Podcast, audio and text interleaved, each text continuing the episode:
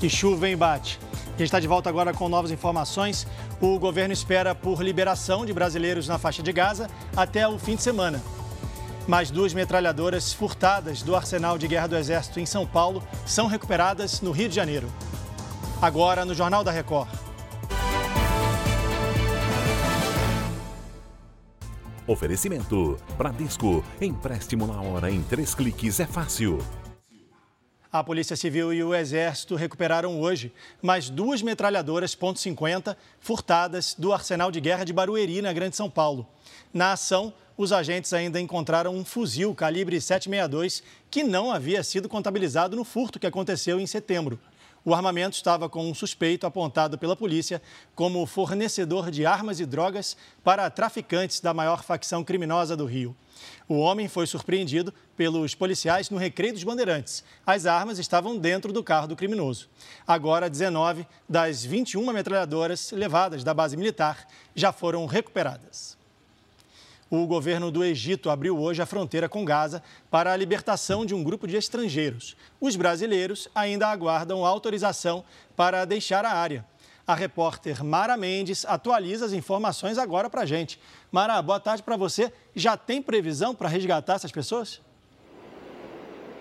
Oi, Estoliar, boa tarde. De acordo com o Itamaraty, as negociações continuam e a expectativa é que as próximas listas de liberação contemplem os cerca de 30 brasileiros que estão aguardando. A ideia é que isso aconteça até o fim da semana. Nesta quarta-feira foram resgatados 33 brasileiros de 12 famílias que estavam na Cisjordânia. O governo brasileiro reservou vans e ônibus para o transporte deles até Amman, capital da Jordânia. Os veículos foram identificados com a bandeira do Brasil para evitar bombardeios. Eles já embarcaram em uma aeronave cedida pela Presidência da República rumo a Brasília. A previsão é que o avião pouse às 5 e meia da madrugada desta quinta-feira. Estoliar. Mara, eu vou continuar com você em Brasília, porque o Banco Central anuncia hoje como é que fica a taxa básica de juros. Qual a expectativa, hein?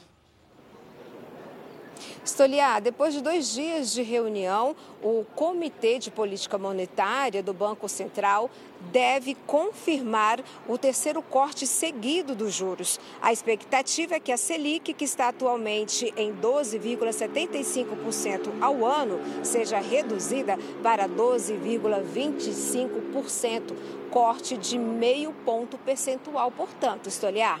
Tá certo, Mara. Obrigado. Boa tarde para você. Vamos mudar um pouco de assunto. Pequim, capital da China, amanheceu com o céu encoberto pela poluição.